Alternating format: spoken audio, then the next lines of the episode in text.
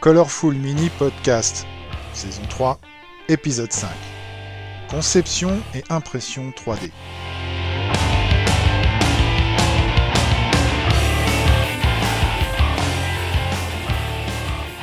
Allez, bonjour à tous, bienvenue sur euh, l'épisode 5 de la saison 3 du podcast Colorful Mini. Ce soir, je suis accompagné de Umbre. euh, Salut. Salut, salut, salut à toi. Nous remplaçons Renaud qui est, euh, qui est un petit peu indisponible en ce moment.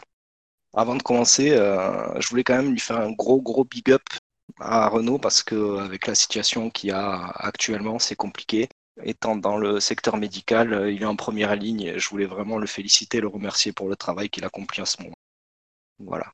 Euh, nous allons accueillir ce soir notre, euh, notre invité, Aaron, de la chaîne Esquisse Miniature, auteur d'un blog également.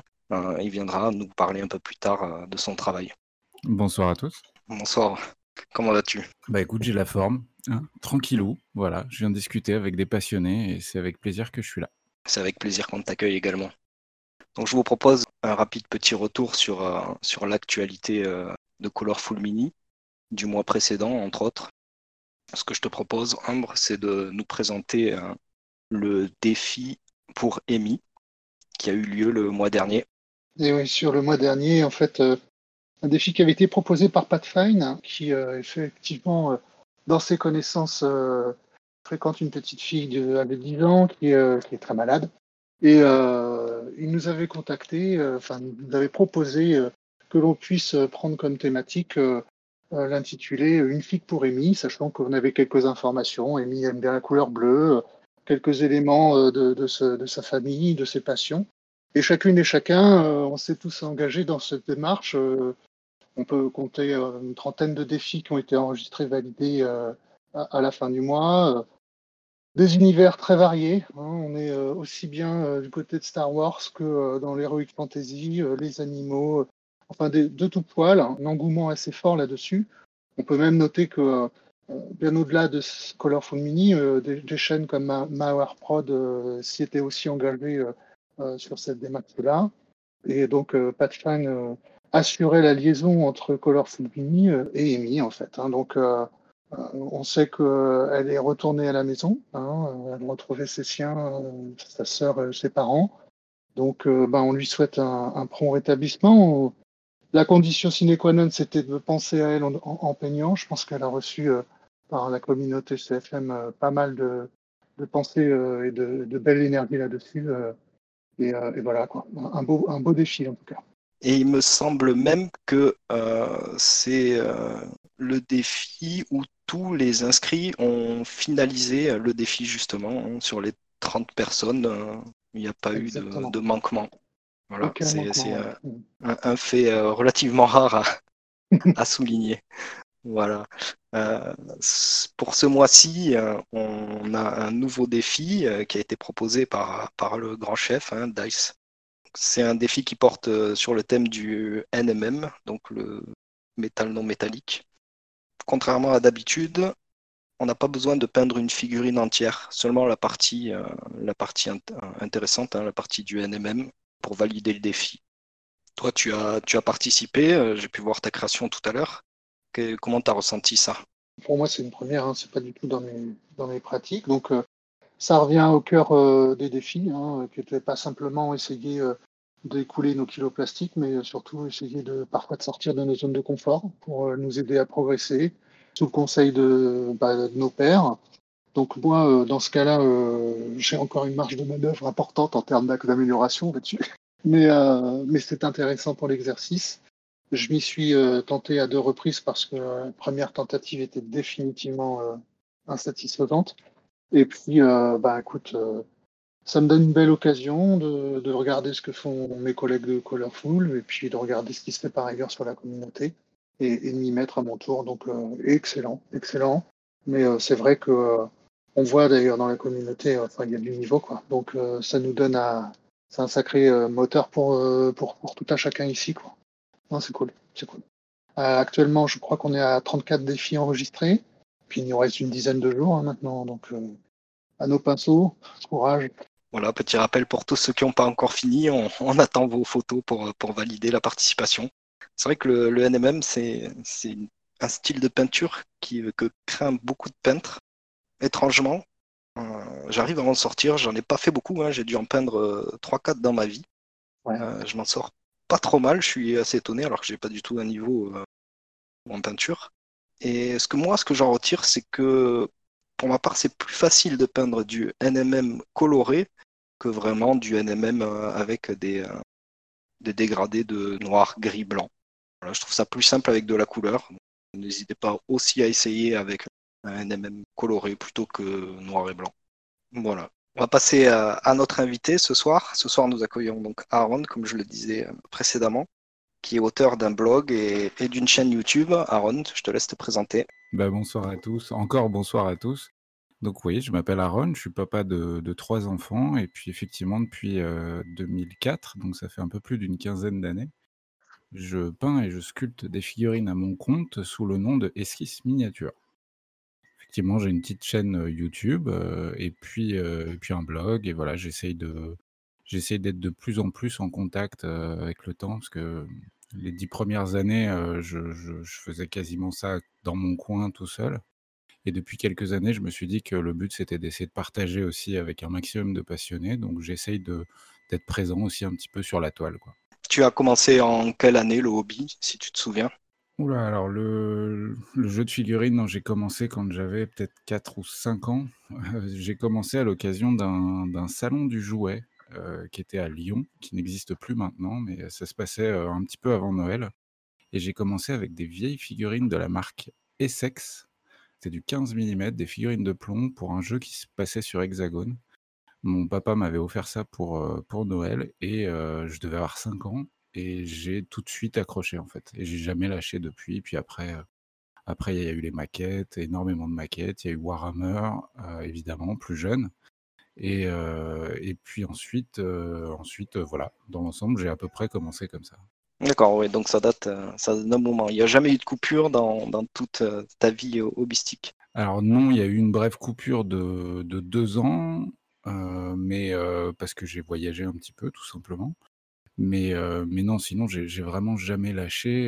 et puis j'ai eu la chance aussi de, d'avoir un groupe de passionnés autour de moi très jeunes. C'est-à-dire que pour vous donner une idée, au collège, euh, au collège, j'étais avec des, fans de peinture et de figurines, euh, notamment bah, Jérémy, euh, Jérémy Bonamant Teboul, je ne sais pas si ça vous dit quelque chose, un grand peintre, voilà, vraiment quelqu'un d'extraordinaire. Et puis même ses valeurs personnelles sont géniales, je me retrouve beaucoup. Alors ça fait longtemps que je ne l'ai pas vu, mais on était dans la même classe pendant quelques temps. Et, c'est vraiment ensemble, c'est lui aussi qui était passionné de peinture et qui m'a vraiment poussé aussi à m'améliorer, etc. Alors j'ai carrément pas son niveau, mais ça a été un, peu un guide, un petit peu pour moi, en tout cas quand j'étais gamin. Quoi. Du coup, est-ce que tu pourrais nous faire un petit topo des, alors évidemment pas de tous, mais des, des, jeux qui t'ont marqué, de ceux auxquels tu as le plus aimé jouer? Alors le jeu auquel j'ai le plus joué, je vais parler au début de ma jeunesse, dans ma jeunesse, ça, a été essentiellement Mordheim et Necromunda, des jeux d'escarmouche, parce que quand on est jeune, euh, on a peut-être moins de patience pour peindre des grosses armées. Euh, et moi, j'ai toujours eu ce, blocage de, ne pas jouer avec des figurines non peintes. Et l'avantage de ces petits jeux d'escarmouche, c'est que voilà, avec une dizaine de figurines, on pouvait déjà faire une bataille. Et puis il y avait un côté jeu de rôle aussi, parce que je suis un passionné de jeu de rôle il y avait un côté de jeu de rôle où on racontait un peu une histoire, pourquoi pas donner un nom à nos personnages, les faire gagner en expérience. Donc ça, ça a été une grosse part de, ma jeunesse. Et aujourd'hui, est-ce que tu as encore le, temps de jouer? Alors très clairement, avec, euh, avec trois enfants euh, et, le boulot, non, j'ai très très peu de temps pour jouer. J'aimerais en avoir plus. Euh, c'est pour ça d'ailleurs que, qu'avec ma chérie, on a, on a une plus grande maison, puis qu'on on essaie de, de, monter une association de jeux dans mon petit village, dans le but de, faire découvrir aux gens le milieu de la figurine, mais en, trichant un petit peu, en les amenant au jeu de la figurine par le biais, par exemple, du jeu de société, de ces fameux Kickstarter que vous voyez comme Zombicide, etc., qui sont des portes d'entrée absolument géniales pour la figurine. Euh, mais non, j'ai plus trop le temps de jouer. Si je, je compte m'y remettre à la rentrée là, en espérant que les choses se soient tassées, je compte me remettre à Kings of War et à Bolt Action avec euh, une association de ma région qui s'appelle les Sentiers de Magamance. J'avais fait une petite, euh, petite interview de, de leur association située à Mâcon. Et en plus de tout ça, donc tu tiens la, chaîne Esquisse Miniature, comme tu le disais tout à l'heure. D'ailleurs, à ce propos, tu as récemment passé le cap des 10 000 abonnés. Qu'est-ce que YouTube t'a apporté dans la pratique du hobby? Ça, c'est une putain de bonne question. Qu'est-ce que ça m'a apporté dans la pratique? Euh, Dans la pratique, pas vraiment grand-chose. Ce que ça m'a surtout apporté, et c'est exactement pour ça que je le faisais, c'est euh, du contact, du lien social que j'ai perdu à force de, de, de, m'enfermer à peindre et à sculpter dans mon studio. Ça m'a surtout apporté des super belles rencontres. Puis vraiment le, bah, l'envie d'échanger. C'est, vraiment cet aspect social qui, qui, me, qui m'intéresse le plus aujourd'hui. Après, sur la pratique, ça m'a ouvert à, à quand même à d'autres, euh, d'autres univers que je n'aurais pas abordé de manière. Euh, en fait, c'est quasi comme une association euh, d'être présent un petit peu sur YouTube, d'avoir créé un Discord comme vous, etc. C'est un peu quasi comme une association parce qu'il y a quelqu'un qui vous parle d'un jeu et puis, et on s'y intéresse et, du coup, ouais, dans la pratique, pas grand-chose, mais vraiment sur le plan social, ça c'est juste génial. Très bien, c'est vrai que les communautés hobbystiques sur le, sur le net, elles sont quand même assez sympas, on rencontre de belles personnes, effectivement. Et au-delà de tout ça, donc tu as, une, une, autre passion au-delà de la figurine, donc c'est celle qui nous intéresse ce soir, c'est l'impression 3D. Est-ce que tu as commencé ton, activité depuis longtemps? Alors l'impression 3D, non, euh, pour être parfaitement honnête, ça fait pas très longtemps. Alors tout est relatif évidemment, mais ça fait, euh, ça fait à peu près 5 ans, 5-6 ans que j'ai commencé avec, euh, les premières imprimantes 3D abordables financièrement, pour les amateurs et les, et les passionnés parce que bah, juste une petite anecdote concernant les imprimantes 3D. Il faut savoir que l'immense majorité des imprimantes 3D, enfin du chiffre d'affaires, euh, par exemple, de vente d'imprimantes 3D en France et même dans le monde entier, 90% de ce chiffre d'affaires est réalisé pour des imprimantes 3D professionnelles. Ces imprimantes 3D Pro, elles coûtent au moins 10 000 euros minimum. Et les, les 20% de chiffre d'affaires qui restent, c'est les imprimantes amateurs. C'est arrivé que très tard à des prix acceptables. Donc il y a 5 ans, ça valait un peu moins de 1000 euros, 800 euh, euros. Aujourd'hui, ça vaut vraiment pas très cher. Et du coup, c'est il y a 5 ans que je m'y suis lancé. Mais la conception 3D, par contre, j'y étais déjà, j'étais déjà présent un petit peu avant. D'accord. Donc, tu as commencé par la conception et ensuite l'impression. Donc, tu avais déjà des, bases de, de, la 3D finalement euh, avant de te lancer dans l'impression. Alors, j'avais quelques bases, mais euh, mais le, voilà, vraiment le, moteur de, ma volonté d'apprendre la conception 3D, c'était de voir arriver ce nouvel outil d'impression 3D et du coup de voir le futur. C'est ça qui m'a poussé à m'intéresser à la conception 3D. Au début, j'ai commencé comme beaucoup de gens sur des logiciels gratuits du type SketchUp, vous devez connaître, c'est un outil qui est proposé par Google. Euh, et puis très vite, je suis passé à d'autres logiciels un peu plus poussés qui permettent plus de choses. Et puis dès que j'ai eu mon imprimante 3D, alors là, ça a été euh, open bar. Quoi. Et toi, euh, personnellement, qu'est-ce que tu as comme matos du coup? Alors en termes d'imprimante 3D, j'en ai euh, un peu j'en ai un peu plus de 12 aujourd'hui. parce que, bah, parce que j'imprime j'imprime énormément en fait, puis j'imprime aussi pour des gens. Donc j'ai des imprimantes FDM, donc à dépôt de filament, j'en ai, j'en ai 8, essentiellement des Ender 3. Et puis j'ai 4, 5 imprimantes résine. Donc oui, dans l'impression 3D, en fait, on rencontre deux grandes écoles, l'impression résine et l'impression plastique, hein, pour vulgariser le terme. Est-ce que tu pourrais donc nous expliquer plus ou moins les différences qu'il y a entre, entre les deux et quelle utilisation tu fais de chacune des imprimantes?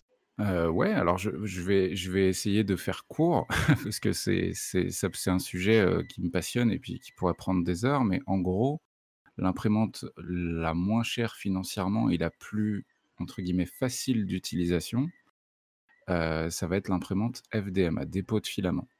Puisque cette imprimante, va déposer un film plastique, enfin un filament plastique de quelques microns, couche par couche, pour monter jusqu'à la dernière couche et former un objet en 3D. Le filament, devient dur en séchant à l'air, il est fondu quand il passe dans une buse et ça forme un objet 3D, tout simplement la deuxième, la deuxième impression 3D qui elle, est beaucoup plus précise, donc c'est l'imprimante, résine. Alors, on parle de la résine, mais il faut savoir qu'il y a d'autres, d'autres types d'imprimantes 3D. hein. On a aussi le, le frittage sélectif, il y a, y a plein d'autres choses, mais souvent elles sont réservées aux professionnels. Pour les particuliers, essentiellement, c'est les imprimantes résine. Celles-là, elles sont un petit peu plus chères, donc de l'ordre de ah, en- entre 300 et 400 euros à peu près. Et elles ont une définition bien meilleure. Une imprimante FDM de, qualité moyenne va être capable de descendre à 100 microns de, précision, donc un dixième de millimètre par couche de plastique déposé, alors qu'une imprimante résine va être capable de descendre à 20-25 microns, donc, donc quatre fois plus précis. Et du coup, à l'échelle de nos figurines, ça devient extrêmement intéressant, la résine, parce qu'on on- on va pouvoir être capable de sortir des figurines aussi belles que celles qu'on trouve dans le commerce aujourd'hui, ou même quand on achète de la résine de chez Forge World ou de d'autres marques résine, je pense à Raging Heroes par exemple ou autre, on peut sans aucun problème avec une imprimante résine sortir la même qualité. Ce qui n'est pas le cas avec les FDM. FDM, donc Fused Deposit Materials, pour dépôt de plastique. Ces imprimantes-là, elles, sont un peu moins précises, moins destinées à la figurine, bien qu'on puisse en sortir malgré tout, mais on n'aura pas une définition parfaite. Par contre, elles sont géniales pour les décors. Ça, c'est absolument génial pour, euh, ceux qui veulent se faire des, décors de dingue.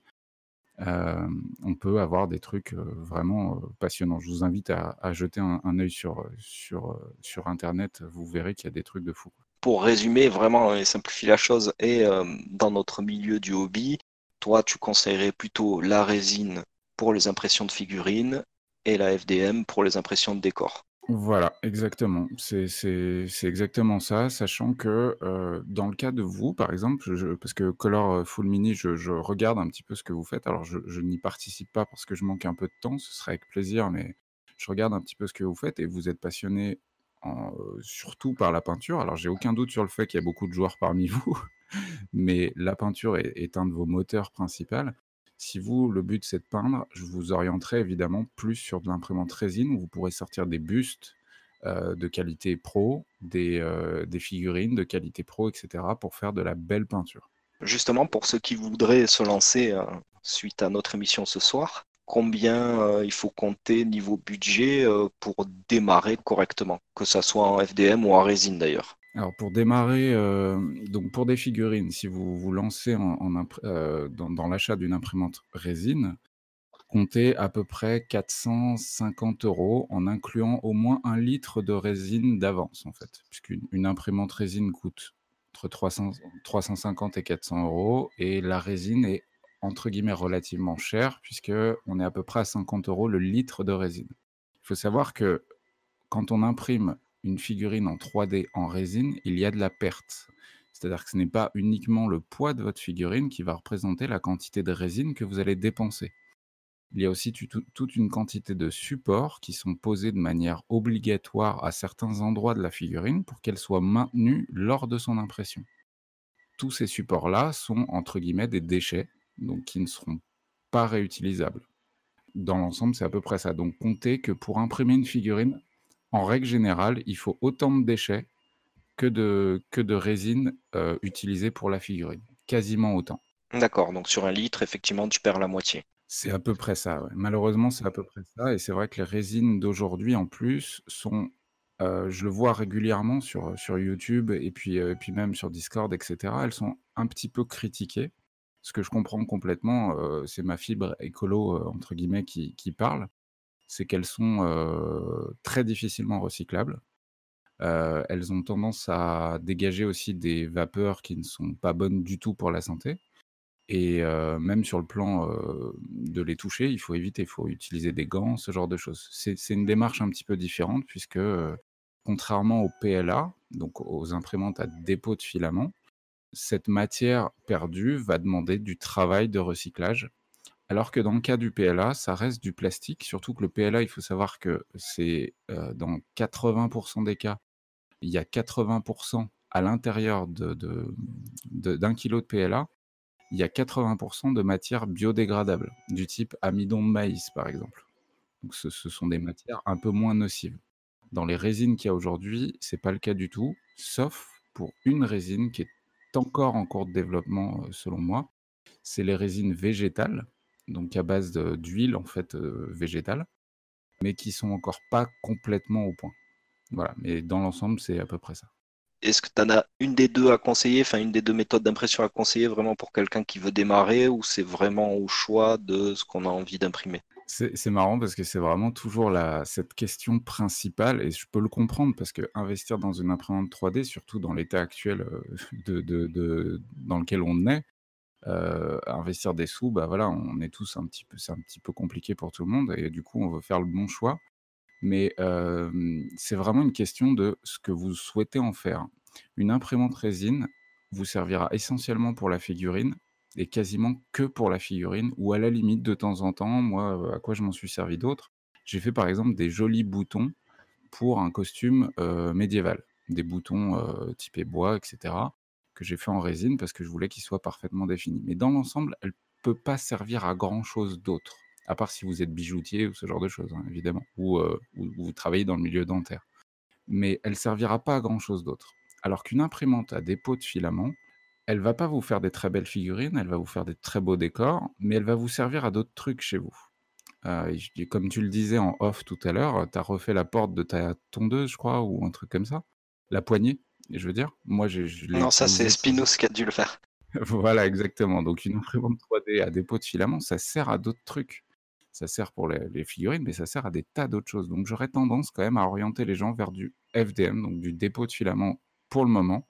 Continuez à acheter vos figurines tant que, tant que le prix de la résine n'a pas baissé, que c'est pas que, qu'on n'est pas capable de recycler correctement les déchets, etc. J'aurais tendance à vous orienter quand même sur une imprimante à dépôt de filament. D'accord, donc pour une utilisation plus globale en fait.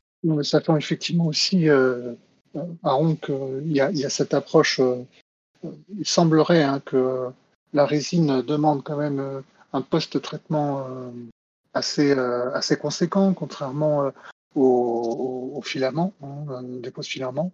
Et je pense que ça aussi, ça mérite d'être abordé parce que sous l'image un petit peu angélique de l'utilisation de l'impression 3D, je pense que c'est dans des informations qu'il nous faut apporter à la connaissance de l'acheteur potentiel. C'est effectivement le avant et le après. Euh, si tant est qu'avant, il y, ait comme constante la maîtrise quand même d'une suite logicielle. Alors, ce n'est pas, pas pour autant qu'on est obligé d'être dans la conception nous-mêmes. Hein. Effectivement, sur le net, on, peut, euh, semble-t-il, trouver euh, des plans déjà, déjà entre dépôt de filament et, et résine, ce ne soit pas tout à fait la même, la même affaire. Hein. C'est ça? Effectivement, concernant, concernant l'impression 3D à dépôt de filament, elle est plus simple une fois qu'on a monté son imprimante, ça c'est une grosse phase importante, hein, dans le cas d'une imprimante à dépôt de filament. La phase de montage, c'est une phase importante. La phase de réglage aussi, c'est une phase extrêmement importante pour avoir une première couche, hein, cette fameuse première couche qui fait péter un câble à certaines personnes. Ce que je peux comprendre, c'était mon cas il y a quelques années. Une fois qu'on a compris, ça roule et surtout, une fois qu'on a imprimé un objet en filament, donc en plastique très souvent, il n'y a pas grand-chose à faire derrière, à condition qu'on n'ait pas trop mis de support. Les supports, soit on demande à un logiciel de les générer automatiquement, donc dans les endroits où il y a des porte-à-faux. Alors c'est difficile sans illustrer mes propos, mais imaginez que vous imprimez un, U par exemple. Voilà, on, imagine qu'on imprime un U à l'envers. Ce U à l'envers, à, l'endroit où il s'arrondit, euh, il va être euh, en porte-à-faux total, c'est-à-dire qu'il n'y aura pas de support pour maintenir la matière quand elle va être déposée. Euh, donc on peut demander à un logiciel de poser ses propres supports, mais souvent ça fait beaucoup de matière, de perdu, et surtout ça demande de l'ébavurage ensuite. Le top, c'est donc soit de trouver des fichiers 3D qui sont prévus pour l'imprimante à dépôt de filament, ça existe. Moi, c'est par exemple uniquement ce que je fais aujourd'hui à titre pour esquisse miniature c'est que des, fichiers 3D qui sont utilisables par des imprimantes à dépôt de filament sans support. Mais il faut savoir qu'il existe euh, pas mal de, fichiers 3D qui nécessiteront des supports que vous trouverez sur Internet. Et ça, ça demande donc de l'ébavurage, un peu comme une maquette qu'on doit nettoyer ou une figurine qu'on doit euh, enlever les lignes de moulage, etc. Mais c'est un peu plus chiant hein, euh, qu'une simple maquette. Et dans le cas de, de la résine, effectivement, la résine, une fois qu'elle est polymérisée, donc polymérisée, c'est simplement en fait, imaginez un plateau, sur lequel on va projeter un il y a un écran LED dessous. On va projeter les différentes couches dans la résine liquide avec des UV. Ces UV vont polymériser la résine, donc la rendre dure et on va monter les couches dans le sens inverse. Une fois qu'elle est polymérisée, déjà, il reste de la résine liquide sur l'objet. Donc ça, il faut le nettoyer. Si on utilise une résine purement chimique, il faudra utiliser des produits purement chimiques pour la nettoyer, du type isopropanol ou bien d'autres euh, types de produits chimiques dangereux, je le répète, dangereux à la manipulation. Donc tout ça, c'est, ça demande beaucoup de travail de nettoyage une fois que l'objet est imprimé en résine. Maintenant, il existe des résines un petit peu plus propres, lavables à l'eau, mais ça demande quand même du travail de nettoyage, du travail des bavurages également. Donc là, ça va beaucoup plus ressembler à une maquette, puisqu'en fait, les supports ressemblent vraiment euh, bah, aux grappes de figurines. Très souvent, on utilise un produit légèrement chaud pour monter un tout petit peu en température la figurine quand elle est sortie de l'imprimante pour assouplir la résine afin de la couper sans la casser. Et une fois que ça c'est fait, donc il faut bien la brosser. Alors très souvent on utilise un pinceau fin avec le produit nettoyant pour cette résine dans les creux de la figurine, etc. Et une fois que ça c'est fait, il faut encore bah, finir de la polymériser. Alors ça, ça se fait soit à la lumière du soleil, soit dans une petite cabine, à UV du type de celle qu'on utilise, que, les dames utilisent pour les ongles, par exemple, qui valent pas très cher. Mais en gros, il lui faut du soleil. Il lui faut du soleil pour finir de polymériser toutes les couches extérieures de la figurine. Donc c'est vrai que la démarche est pas ultra simple encore aujourd'hui. Après, c'est en voie de changer tout ça. je, je, suis en contact avec quelques fabricants d'imprimantes résine euh, on voit déjà apparaître quelques outils du type des cabines lavables, donc euh, des cabines de nettoyage. Donc c'est une cabine dans laquelle on met la figurine une fois qu'elle est imprimée à l'intérieur, et la cabine hermétique s'occupe de faire tout le nettoyage. Le nettoyage, je n'ai pas dit enlever les, supports, je, parle juste du nettoyage chimique, et même de lui balancer les UV ensuite. Mais tout ça, ça évolue. Voilà. Tout ça, je rappelle juste un détail important, euh, l'impression 3D résine, au tout départ, c'est euh, NASA, euh, enfin c'est la NASA, c'est les services scientifiques spatiaux qui ont développé ces trucs-là. Ensuite, ça a énormément servi dans le milieu médical et de manière exponentielle en France et même partout en Europe et dans le monde, c'était pour le milieu dentaire. C'est avec ça qu'on faisait les, couronnes, les, les, fausses dents, etc. Et c'est encore le cas aujourd'hui. Pas, pas exclusivement, mais c'est encore le cas aujourd'hui. Pour finir sur ce point, tu conseillerais donc plutôt euh, un dépôt de filament pour un premier investissement. Et vraiment, si une personne est consciente de toutes les contraintes que ça apporte la, la manipulation de produits chimiques, finalement, le nettoyage se rendra à la déchetterie pour, euh, pour rejeter, etc., tous les déchets, et une envie forte de faire de la figurine, tu l'orienterais plutôt sur une imprimante résine. Exactement. Imprimante à dépôt de filament, encore aujourd'hui, ça me semble, euh, ça me semble le meilleur moyen de rentrer dans le milieu de l'impression 3D, puis même de comprendre, parce que vous allez être obligé de monter votre, euh, imprimante pour la plupart, hein, pas toutes, mais l'immense majorité des imprimantes pas trop chères doivent être montées. Donc, dépôt de filament, si vous voulez débuter dans le milieu de l'impression 3D, vous allez réaliser des décors, des scénettes, des dioramas si vous êtes peintre. Et ça, c'est vraiment très très cool. Et par contre, si votre seul et unique objectif, c'est d'imprimer de belles figurines, effectivement, il faut partir sur de la résine. J'aimerais juste revenir sur un, point important. N'oubliez pas que même si ça fait 4-5 ans que l'impression 3D s'est démocratisée et est devenue accessible financièrement, on n'en est encore un petit peu qu'au début de tout ça. Il va y avoir des évolutions et des facilités euh, dans, ce milieu-là pour euh, le commun des mortels. Euh, les machines se perfectionnent, etc. Encore aujourd'hui, si vous vous lancez dans l'impression 3D, soyez curieux. C'est absolument indispensable que vous soyez curieux et que vous preniez du temps pour vous documenter un petit peu. Il y a, une pléthore de vidéos sur, euh, sur Internet euh, disponibles. Il y a une quantité de forums également et de, et de Discord, de discussions, etc. Donc ça doit rester un, outil qu'on n'aborde pas comme on va acheter une PlayStation, qu'on branche et ça marche. ça reste encore aujourd'hui un outil dans lequel il faut investir un petit peu de temps pour y arriver, tout simplement. Quelles sont tes sources qui te permettent de tenir une veille, d'être toujours au fait un petit peu de ce qui se fait, au-delà bien entendu de l'expérience cumulée par la pratique, mais qu'est-ce qui te permet et quels sont les, canaux que tu utilises toi pour, pour déjà être toujours au, bout du jour et avoir une vision un peu prospective de ce qui, ce qui arrive dans un avenir plus ou moins proche alors, si vous voulez vous, vous documenter pour avoir les infos régulières de, des nouveautés dans le milieu, moi personnellement, je consulte deux sites. Donc, il y en a un qui est en français qui s'appelle Sculteo, sur lequel vous allez pouvoir consulter énormément de, news sur globalement, très globalement, hein, l'univers de l'impression 3D. Et sinon, si vous êtes en, si, si, vous, si, vous, comprenez l'anglais, le top, ça reste encore aujourd'hui 3D native qui, qui propose des news et ils ont même un système de newsletter qui, avec un biais d'information très régulier sur lequel vous, vous, allez pouvoir apprendre les dernières nouveautés qui viennent du MIT, les entreprises qui se montent et qui, qui, essayent de nouveaux projets, de nouvelles choses comme l'impression 3D résine couleur, par exemple, tout ce genre de choses. Donc voilà, moi je vous conseillerais Sculteo et 3D Native, bien que les forums de discussion aussi sont un, très bon lieu d'échange pour choper des infos à droite à gauche, hein, comme toujours. Est-ce que tu aurais dans chacune des deux catégories, hein, puisqu'on se concentre sur ça ce soir, dépôt de filament et résine, est-ce que tu aurais une imprimante à conseiller? Alors, à dépôt de filament, pour ceux qui regardent un tout petit peu les, quelques vidéos que j'ai fait à ce sujet, ce serait la Creality Ender 3. c'est ma chouchoute parce que j'en ai plein et j'en ai, j'en ai 5 aujourd'hui.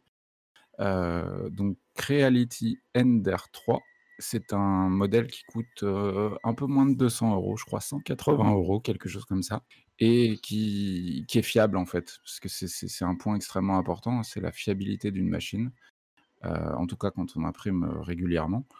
Et c'est celle que je trouve le plus abordable et le plus fiable, puisqu'on est à moins de 200 euros et elle tourne plutôt bien. Il y a quelques petites modifications à lui ajouter si on veut se faciliter la vie avec, mais qui vont pas dépasser les 40-50 euros d'investissement. Et puis ensuite du plastique, donc du PLA, qui coûte entre 15 et 20 euros le kilo à peu près. Mais avec un kilo de PLA, je peux vous dire que vous sortez un sacré paquet de décors et de figurines. Je crois qu'il faut éviter le, modèle ado, hein, je crois. Ah, je, suis désolé, j'ai pas entendu ce que tu as dit, Ombre. Il, me semble que tu dans, dans, dans tes 8, euh, enfin dans tes Ender 3, tu as un modèle ado qui, qui, qui, fait sa crise d'ado en permanence. Oui, c'est ça, absolument. En fait, euh, vu que j'en ai plusieurs, je leur ai donné un petit nom, puisqu'en fait, ma, ma, ma compagne euh, m'aide régulièrement à, à, relancer des prints, etc., quand je peux pas m'en occuper. Et du coup, je les ai nommés à la maison. Donc, j'ai effectivement, j'en ai une que j'appelle l'adolescente parce que des fois, elle fait les choses parfaites, et puis des fois, elle me casse les. Donc voilà. et pour la, partie résine, est-ce que tu as une imprimante à conseiller? Alors pour l'imprimante résine, je... je vais vous en conseiller une que je n'ai même pas moi-même, mais c'est parce que sa communauté est forte et du coup vous aurez un maximum de conseils dessus. Et puis dans l'ensemble, beaucoup de gens autour de moi la possèdent et en sont très contents c'est la Anycubic Photon euh, qui coûte entre 280 et 300 euros, quelque chose comme ça, à peu près 300 euros. Donc Anycubic Photon, euh, visiblement, c'est une très bonne machine. Et moi, ce que ce que j'en vois et ce que j'en entends, c'est vraiment le top. Moi, à titre personnel, j'en ai une que j'adore en résine, qui est la Kiddy Shadow 5.5 qui vaut un petit peu plus cher, qui vaut 350 euros, presque 400 euros, que j'aime beaucoup parce que bah parce qu'elle est vachement, enfin elle semble en tout cas vachement plus solide que la photon, parce que la photon je l'ai pas, mais je l'ai déjà vue hein, chez, des amis. Elle semble en tout cas plus, plus solide et surtout c'est une question d'expérience. C'est juste que j'ai celle-là depuis, depuis maintenant plus d'un an, le jour où elle est sortie en fait et avec, j'ai aucun problème, contrairement à d'autres modèles que, que j'ai. Donc en gros, ce serait euh, Anycubic Photon et Kiddy Shadow 5.5. Concernant les plateaux, euh, sur les, dépôts de filaments, et euh, tu travailles donc sur un dépôt de filaments sur un plateau, les tailles sont, sont différentes. ça permet de faire des objets plus ou moins volumineux. Oui, oui, absolument. Effectivement, sur une imprimante 3D à dépôt de filament, donc en plastique, euh, les plateaux sont souvent, enfin, sont tout le temps plus grands que les imprimantes résine. En règle générale, un plateau d'imprimante 3D, bah, comme la Creality Ender 3, fait à peu près 20 cm de côté. 20 cm de côté exploitable, un petit peu moins en réalité, plutôt 19 cm de côté. Et en hauteur, on va être capable de monter à 25-30 cm de hauteur. Donc on a un cube de 20 cm de côté par 30 cm de hauteur. Là où la Anycubic Photon, par exemple, ou même la Kiddy Shadow, puisqu'elles ont le même plateau, qui sont, elles, en résine, hein, vont disposer d'un plateau qui mesure 12 cm par 9 cm et en hauteur vont être capables de monter à 15-20 cm. Donc on est à deux fois moins de volume d'impression sur une imprimante résine. sachant que tous ces processus sont extrêmement longs. Imaginons que je sois parti pour imprimer ne serait-ce qu'une figurine sur, sur un, une résine euh, avec une, très bonne qualité d'impression. Il faut que je sois embarqué pour combien de temps euh, Je lance ça le matin, je rentre le soir, c'est fait. Euh, dis-moi, est-ce que temps moyen d'impression? Alors, une, une figurine 28 mm, ça reste des temps acceptables. Mais en fait, moi, je vais plus être une bonne critique sur ce point parce que j'imprime énormément et du coup, les, impressions qui durent, plusieurs jours ne me choquent pas des masses, en fait. Mais dans l'ensemble, une figurine 28 mm, vous pouvez la sortir en 4 heures. En 4 heures, elle sera prête sur le plateau à être nettoyée dans le cas d'une imprimante résine. Il faut savoir que dans l'ensemble, une imprimante résine est souvent plus rapide qu'une imprimante plastique. Parce que l'imprimante résine imprime par couche instantanément toute la couche. Elle projette l'image de toute la couche d'un coup alors que l'imprimante plastique, elle, euh, bah, doit venir poser le plastique euh, millimètre par millimètre sur toute la couche. Donc les imprimantes résine sont un peu plus rapides, donc 4 heures pour une figurine 28 mm, à peu près une figurine Warhammer, ce genre de choses, à peu près 4 heures. Une imprimante à dépôt de filament, ce sera à peu près la même chose, mais vous aurez une définition moindre. Par contre, c'est vrai que sur les temps d'impression, pour vous donner une idée, une maison une maison pour un jeu type Warhammer. Je prends toujours l'exemple de Warhammer parce que ça parle aux gens. Hein. Donc une maison euh, de Warhammer, une maison à un étage relativement simple, euh, qui ferait à peu près 10-12 euh, cm de côté par à peu près la même chose en hauteur. Sur une imprimante à dépôt de filament, ça prendra à peu près une dizaine d'heures, entre 10 et 12 heures, en gros. Donc effectivement, les impressions 3D sont longues. Et justement, une fois que l'impression est terminée, est-ce qu'il y a un, post-traitement à faire? Ou est-ce qu'on peut euh, directement enchaîner la peinture ou, euh, ou éventuellement de la, petite sculpture pour abîmer encore un peu euh, Est-ce qu'il y a quelque chose à faire directement après l'impression? Est-ce qu'on peut le décrocher tout de suite? Alors, sur une imprimante à dépôt de filament, si vous n'avez pas mis de support, vous pouvez retirer l'objet et vous pouvez le sous-coucher et le peindre. C'est indispensable de le sous-coucher hein, parce que le PLA euh, qui a été chauffé n'accroche pas très bien, donc il faut, euh, il faut un après, c'est indispensable.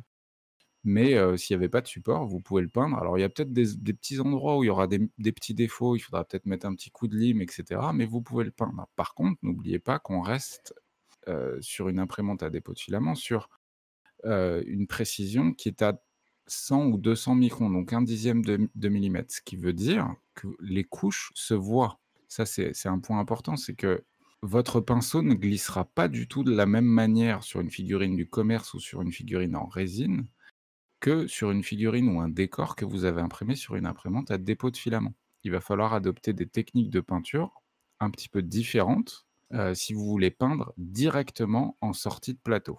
Parce qu'après, il y a toujours la possibilité de rajouter par-dessus le plastique une résine qui va venir combler ces, couches d'impression pour le rendre totalement lisse. Mais tout ça, ça a aussi un coût, c'est du temps, c'est euh, voilà, c'est possible, mais dans l'ensemble, moi je vous conseillerais plutôt pour les décors de les peindre en sortie de, faire une sous-couche peut-être un peu trop épaisse, volontairement en fait, euh, et, ensuite d'adopter une technique de peinture euh, propre à l'impression 3D.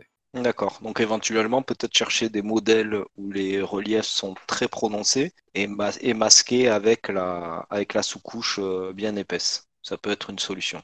Voilà, exactement. Dans le cas des décors, on peut très bien faire une sous-couche assez épaisse dans le but de masquer un petit peu. Alors, si vous masquez trop, ça va faire, heu, vous savez, comme quand on enfin, quand quand moi je sous-couchais quand j'étais gamin, donc je mettrais je mettais beaucoup trop de peinture et bah, ça fera à peu près le à peu près le même effet, donc vous allez perdre peut-être quelques petits détails. Heu, c'est pour ça que moi j'ai tendance à dire, il vaut peut-être mieux faire une sous-couche normale et puis ensuite débrouiller au pinceau, surtout que je vois votre niveau, à la majorité d'entre vous là, sur, Colorful Mini. Vous avez un niveau de peinture, remarquable. Vous pourrez faire des trucs de dingue sans chercher à combler, cette matière, entre les couches. OK, donc on peut on peut relativement partir directement après l'impression sur de la peinture. Est-ce que sur la, mmh, les impressions plastiques, donc il y a aussi ces supports peut-être à découper? Enfin, quand je parle de support, c'est comme, ce que tu expliquais tout à l'heure avec la résine, Bah, là, en fait, on imprime dans un sens logique. Sur une imprimante à dépôt de filament en plastique, on imprime dans un sens logique, c'est-à-dire de base du bas vers le haut. Donc, hem, quand on imprime un cube, il y a pas besoin de support puisque on va monter la matière au fur et à mesure, ça pose absolument aucun problème. Par contre, dès que vous allez vous attaquer à des, mmh, décors qui ont des formes un peu particulières, je donne souvent l'exemple d'un arbre. Un arbre, par exemple, ça peut être compliqué à imprimer en 3D avec une imprimante à dépôt de filament parce qu'un arbre, ça commence par un tronc, donc relativement fin vers le bas, mais ensuite ça part vers un feuillage très large et aux endroits mmh, du feuillage, bah, ça va impliquer effectivement que la matière va tomber, heu, par les lois de la gravité que le monde nous impose. Le plastique va tomber et du coup, vous n'aurez pas de enfin, votre impression va va foirer. C'est dans ces cas-là, dans le cas d'un arbre, c'est l'exemple que je donne, hein, mais c'est valable pour plein d'autres choses. Dans le cas d'un arbre, il faudra mettre des supports, donc c'est de la matière perdue qui va être ajoutée en ligne ou en quadrillage, ça heu, ça dépend des réglages, sous les branches pour que quand il va commencer à imprimer les branches en hauteur, la matière supporte, heu, enfin les supports, bah, fassent leur travail de support sur cette nouvelle matière en hauteur et ensuite il faudra les retirer. Donc là, c'est couteau de modéliste ou cutter.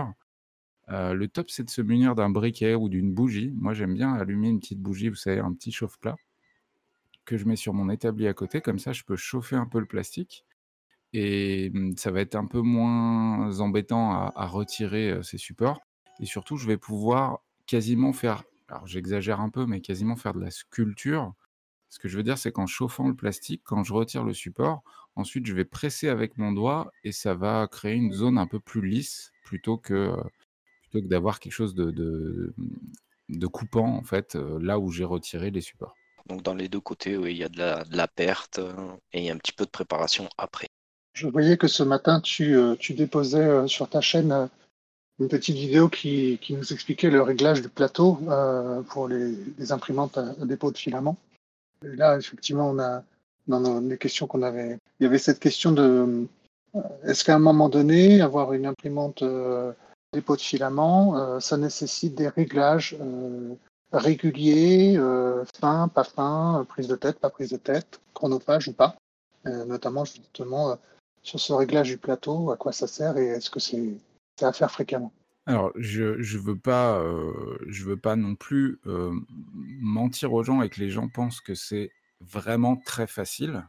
Quand on le pratique, heu, tous les jours comme moi ou comme d'autres imprimeurs 3D, hein, ça devient facile. Évidemment parce que, bah bah, c'est la pratique en fait, rien de plus que ça.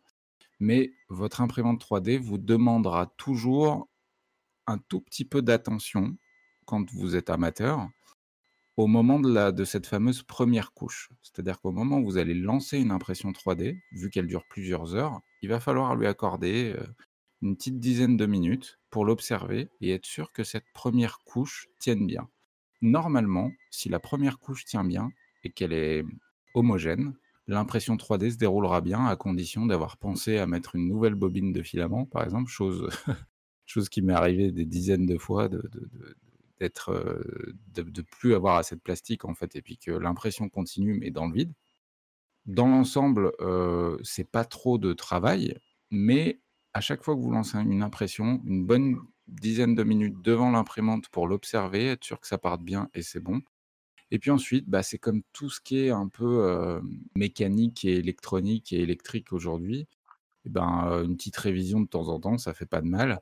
Donc on met un petit peu de, graisse à certains endroits. Euh, on va nettoyer les ventilateurs avec un petit pinceau parce que ça prend la poussière, comme on le fait pour un ordinateur, par exemple, quand on essaie d'en prendre soin. Voilà, c'est des, petites choses comme ça. Et puis le plateau, euh, le réglage du plateau, encore une fois, c'est un coup de main à prendre. Euh, ça va être frustrant au départ pour bien 50-60% des gens. Une fois qu'on a compris, après ça roule tu indiquais quand il n'y a plus de plastique, donc effectivement l'imprimante euh, continue, elle a imprimé mais sans plastique, ce qui veut dire que sur ce, sur ce genre d'impression, que ce soit résine ou FDM, si jamais il n'y a plus de matière, on ne peut pas reprendre l'impression là où elle s'est arrêtée, entre guillemets, ou là où elle a planté euh, ou autre. Alors dans le cas de l'imprimante que je, que je vous ai entre guillemets conseillé au départ, la Creality Ender 3, non, il n'y a pas de détecteur de fin de filament, parce qu'il faut savoir que c'est un petit module hein, qui n'est pas compliqué à ajouter sur la plupart des imprimantes, qui permet d'avoir un endroit juste avant l'entraînement du filament plastique qui va détecter si oui ou non il y a du filament. S'il n'y a plus de filament, ça va automatiquement mettre l'imprimante en, pause, et du coup ça vous laissera le temps de mettre une nouvelle bobine de filament pour pouvoir relancer l'impression. Mais la Creality Ender 3 n'en est pas munie. Donc, à surveiller, en fait, tout simplement. Et dans le cas des imprimantes résine, il existe des imprimantes résine qui se rechargent automatiquement, mais elles sont à des budgets de plusieurs milliers d'euros. Donc, c'est peut-être pas trop l'occasion d'en parler parce que c'est pas des imprimantes amateurs, c'est des imprimantes qui coûtent 5, 6, 7, voire 10 000 euros. Plus on monte un tarif, plus on aura d'options. Exactement et puis surtout l'imprimante résine, en tout cas celle accessible aujourd'hui, s'il n'y a pas de résine dans le bac, bah, c'est foiré, il faudra relancer le print, tout simplement. Donc sur sur les imprimantes entrée de gamme, c'est du one shot ou rien, en fait? C'est à peu près ça, ouais. Et et si toutes les conditions sont réunies, donc il y a du plastique, tu as tu as bien passé 10 minutes à regarder, tu as réglé ton plateau etc. Il y a, beaucoup de cas où ça arrive que euh, ça plante euh, dû à une défaillance mécanique ou éventuellement une défaillance logicielle. Alors encore une fois, je ne vais pas mentir, oui, ça arrive. Euh, ceci dit, c'est comme, comme je l'ai dit précédemment, c'est une question d'expérience et puis de connaissance de sa machine. si on a le moindre doute sur, sur sa machine et sur le, print, il vaut mieux l'arrêter pour le relancer. Et puis, ça vaut le coup quand même d'essayer d'y jeter un œil de temps en temps. Moi, j'ai l'avantage de les avoir à la maison. Et du coup, quand, dès que je passe dans la salle en question, bah, je, vérifie que tout roule. Et, et puis, si tout roule, bah, je les laisse continuer à imprimer. Mais ça arrive, il y a un taux d'échec. Hein, il faut pas se mentir, il y a quand même un taux d'échec d'impression. si je devais le chiffrer, ce serait peut-être moi, dans mon cas, par exemple, mais j'imprime beaucoup et, j'ai un peu d'expérience quand même dans l'impression 3D, euh, je dirais que c'est de l'ordre de 5%, dans mon cas. Pour quelqu'un qui a moins l'habitude, je pense qu'il faudrait plus mettre ce chiffre aux alentours des 20% quand même. Donc au début, est-ce qu'on prend vite la main quand même? Est-ce que c'est un investissement finalement en temps avant d'avoir des résultats convaincants? Euh, c'est difficile, c'est difficile à dire parce que ça va dépendre de chacun. Vraiment, ça dépend de chacun, de de chacun, euh, voilà, il y a des gens qui sont plus aptes à comprendre les choses mécaniques, les choses électroniques. Il y en a, c'est pas leur truc. Euh, j'allais vous dire que dans l'ensemble, si, si vous êtes du genre, par exemple, à jamais avoir mis les mains dans votre ordinateur pour changer une barrette de mémoire ou mettre un nouveau disque dur ou ce genre de truc, c'est un exemple, hein, mais c'est pour vous donner une idée et si ce genre de démarche vous a fait peur et que vous n'avez pas osé le faire et que vous l'avez jamais fait et bah, peut-être que l'impression 3D, ça va vous frustrer et vous aurez des, mmh, des, frustrations comme celle-là de ne pas comprendre certains trucs.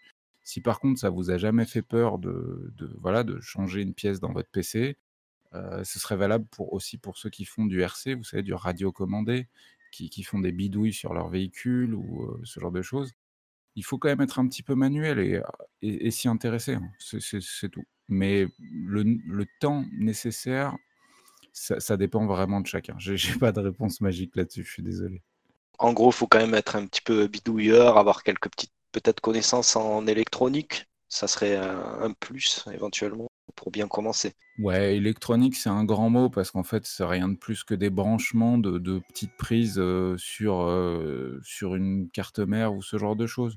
Faut juste s'y intéresser, voilà, vraiment, c'est juste s'y intéresser, puis pas hésiter à être curieux, encore une fois, hein, se rendre sur les forums. L'avantage, c'est que vu que c'est un milieu, bah, justement pas plug and play, parce que on, est dans un monde où, il y a quand même deux, enfin c'est mon avis perso, mais il y a quand même deux écoles. On a soit le tout cuit dans la bouche, soit on va prendre son temps de cuisiner un petit peu, et puis voilà, ça va être, ça va être plus long, mais ça va être plus cool. Enfin, plus cool si on aime ça, évidemment. Hein, c'est pas une critique pour l'autre côté. Et bah, dans le cas de l'impression 3D, voilà, c'est de la cuisine. C'est quelque chose qui, qui, va vous demander un petit peu de temps et de vous y intéresser. C'est pas un plat préparé.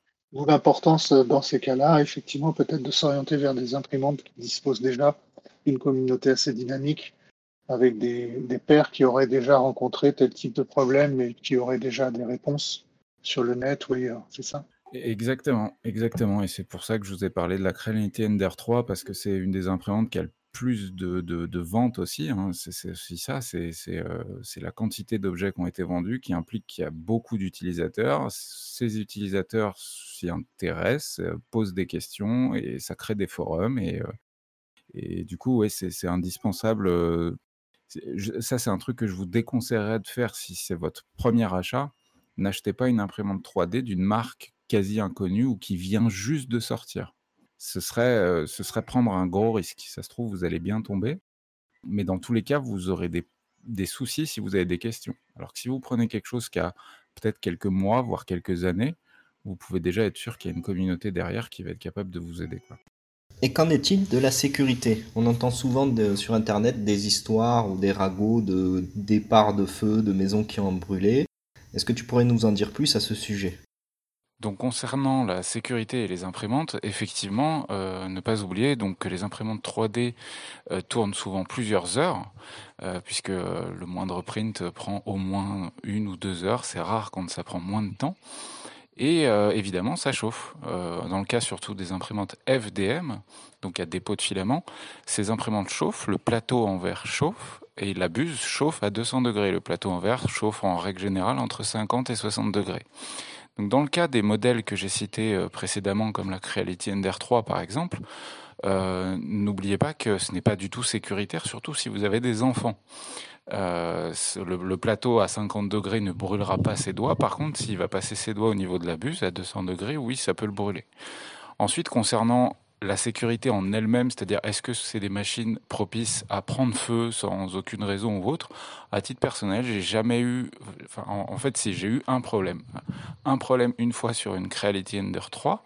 Je vous rappelle que j'en ai 5 aujourd'hui, hein, donc. Euh, euh, et surtout qu'elle tourne euh, entre 15 et 20 heures par jour depuis plus de deux ans maintenant.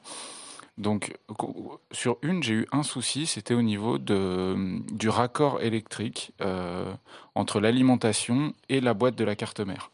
Donc là, effectivement, je me suis rendu compte que la prise était en train de noircir légèrement, une prise XT60, je crois que c'est ça le chiffre, je peux me tromper, mais euh, elle était en train de noircir légèrement, donc c'était une, une, prise défectueuse, de mauvaise qualité. Je l'ai simplement changée par des dominos. Il n'y a pas des tensions folles. Pour ce qui est de la consommation de ces imprimantes, dans le cas d'une imprimante FDM, euh, partez du principe que ça consomme en moyenne, à la louche, à peu près 100 watts euh, pendant toute la durée de, de, l'impression 3D qu'elle est en train de réaliser. En réalité, c'est pas complètement ça, ce serait plutôt 150 watts pendant le moment de la chauffe, et ensuite on est plutôt aux alentours de 80 watts pendant toute l'impression. Mais au niveau sécurité, non, il n'y a rien de majeur euh, à noter, en tout cas sur, euh, sur des, mises à feu de machines ou autres.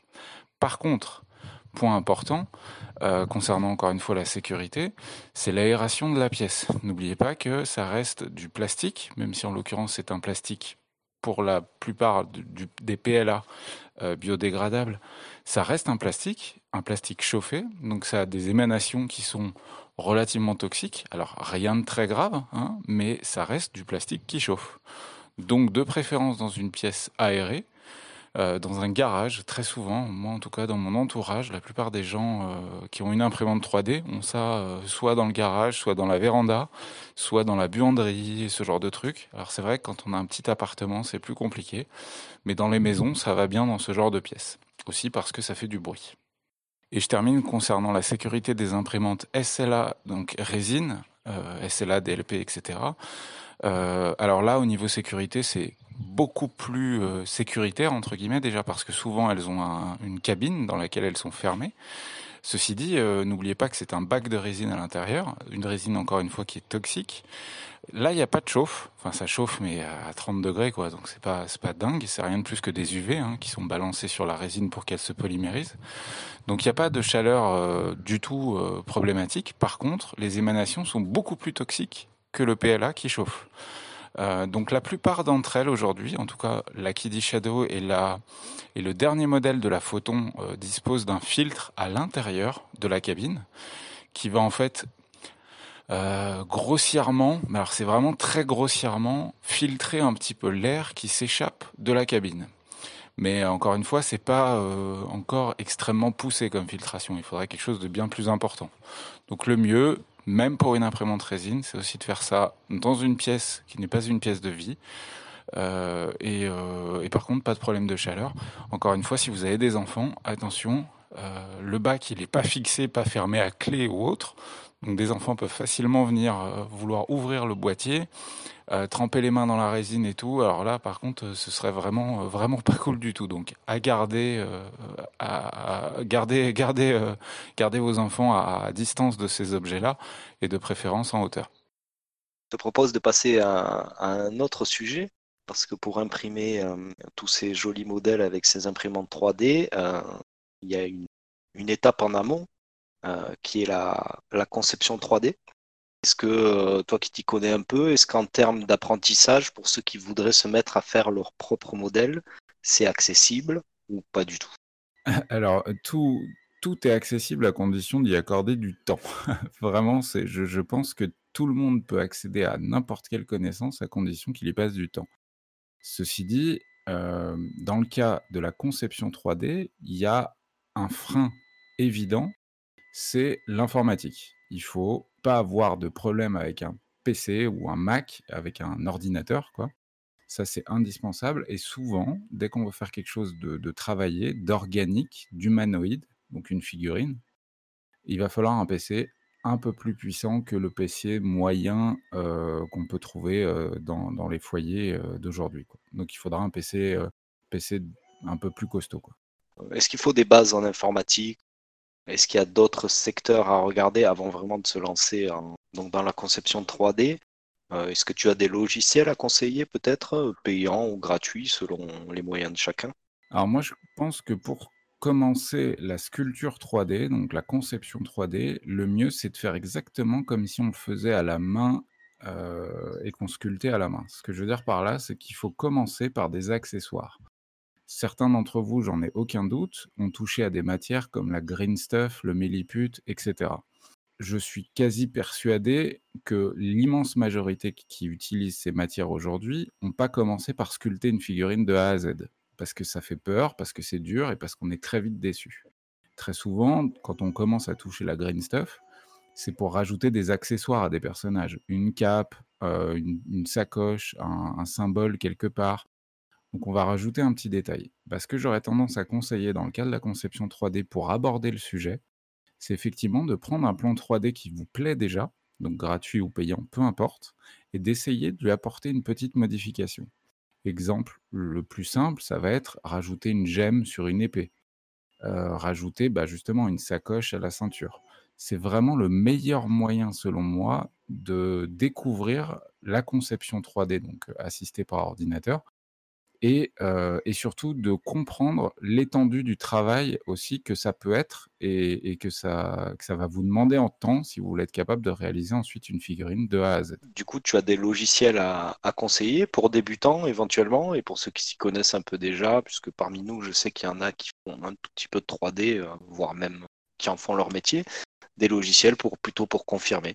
Alors pour les, les tout débutants, ceux qui n'y connaissent absolument rien en conception 3D, euh, moi, j'ai tendance à orienter vers un logiciel qui est en ligne et qui est gratuit, qui s'appelle Tinkercad. Il ne faudra pas hésiter à mettre le lien en description. J'ai pas d'action chez eux, j'ai pas de contacts spéciaux avec eux, mais c'est euh, un outil euh, quasiment Lego un plateau d'imprimante 3D et vous allez pouvoir venir ajouter des blocs les uns sur les autres pour créer des objets, donc des cubes, des boules, des voilà et ça peut paraître bateau comme ça, mais c'est une super première approche de la conception 3D, de ses contraintes aussi et du temps nécessaire à réaliser un plan. Parce qu'on va se rendre compte que quand on veut faire un mur de maison médiévale, par exemple, sur Tinkercad, c'est tout à fait possible mais on peut le faire simple avec rien de plus qu'un volume rectangulaire cubique et il sera tout plat. Mais dans ce cas-là, pourquoi on s'est embêté à le faire en 3D On aurait pu prendre un bout de, carton plume, le découper et ça aurait été aussi rapide. Par contre, dès qu'on veut s'attaquer un petit peu aux détails, donc des fissures dans les murs, rajouter des pierres, etc., on va se rendre compte sur Tinkercad, quand on n'y connaît rien, hein, de l'étendue du travail que c'est de rajouter des détails. Donc ça, ce serait vraiment pour les gens qui n'y connaissent absolument rien.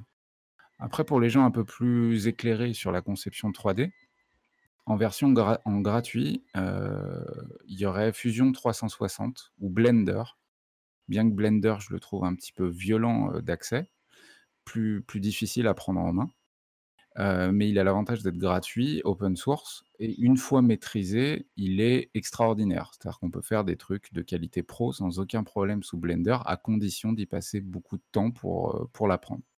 Donc Blender est un très bon logiciel, et Fusion 360 aussi, mais Fusion 360, euh, gratuit hein, aussi, sera plus orienté sur l'architecture, sur des, objets plutôt, plutôt carrés, cubiques, voilà, de l'architecture. Celui ensuite, sur lequel je je j'ai même pas besoin d'en parler aux gens qui font de la conception 3D parce que tu m'as demandé entre guillemets «de conseiller un logiciel aux pros».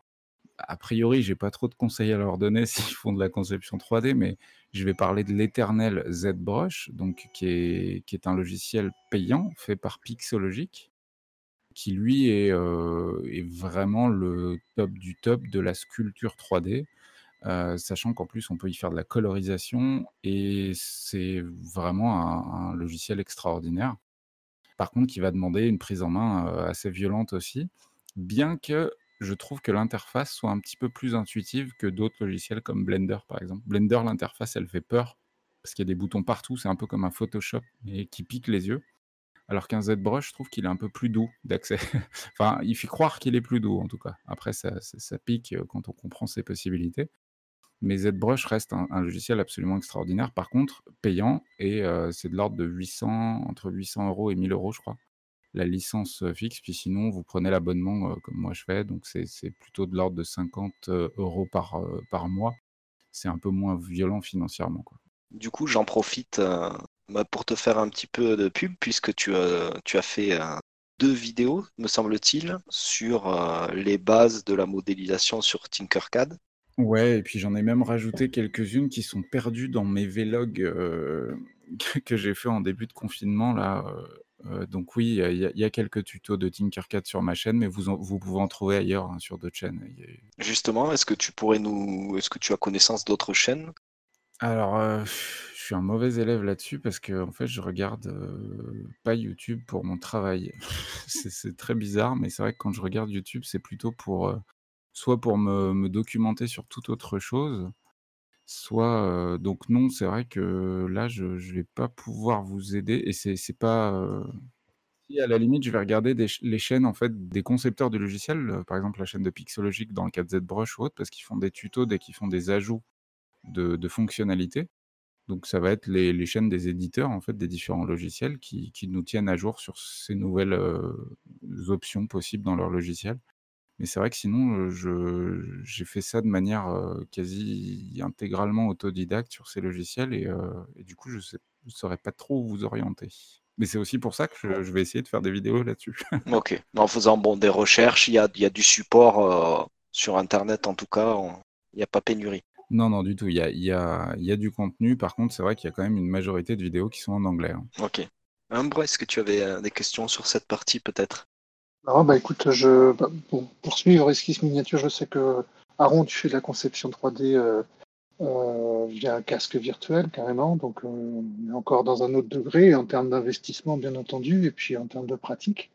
Certaines de tes vidéos, on voit des, prises de des prises d'images quasiment en mode subjectif. Donc on voit un petit peu comment tu conçois. C'était la réalisation de sacs poubelles pour un, passionné de train électrique il y a quelques semaines, me semble-t-il. C'est vrai que c'est encore un autre degré en termes d'investissement et pécunier et, en termes de temps. Mais c'est vrai que ça laisse augurer aussi des axes d'amélioration on, est au, début, en fin de compte, de tout euh, même si euh, il y a déjà quelques années que ça se réalise. Euh, merci en tout cas de, partager. Ben non, c'est avec plaisir que, je le fais. Et, d'ailleurs, je rebondis un petit peu sur ta remarque concernant la, VR. Donc la VR, c'est la virtual reality, donc la réalité virtuelle. Vous savez, c'est ces casques qu'on voit qui se mettent sur la tronche. Alors il y a quelques années, c'était les smartphones qu'on mettait dans des boîtiers pour créer un espèce de casque virtuel. Aujourd'hui, il y en a qui se branchent sur un ordinateur puissant pour rentrer dans un monde totalement virtuel. Et il y en existe aussi aujourd'hui des autonomes, totalement autonomes, donc qui demandent un billet d'entrée un petit peu moins violent que ceux qui se branchent sur les ordinateurs. Ça reste encore financièrement cher, hein, de l'ordre de 600-700 euros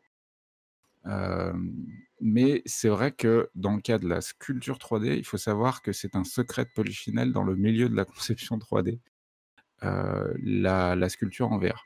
C'est, un sujet qui n'est abordé quasiment par personne parce que, la plupart des concepteurs 3D d'aujourd'hui ont le sentiment de ne pas vouloir se faire piquer l'idée. c'est vraiment un sujet, j'en ai parlé avec beaucoup d'autres concepteurs 3D, hein, qui quasiment tous travaillent avec de la VR, mais qui disent: «N'en parle pas, on n'en parle pas, sur, mon Patreon, on n'en parle pas sur mon Kickstarter ou autre, parce que, je veux pas me faire piquer l'idée».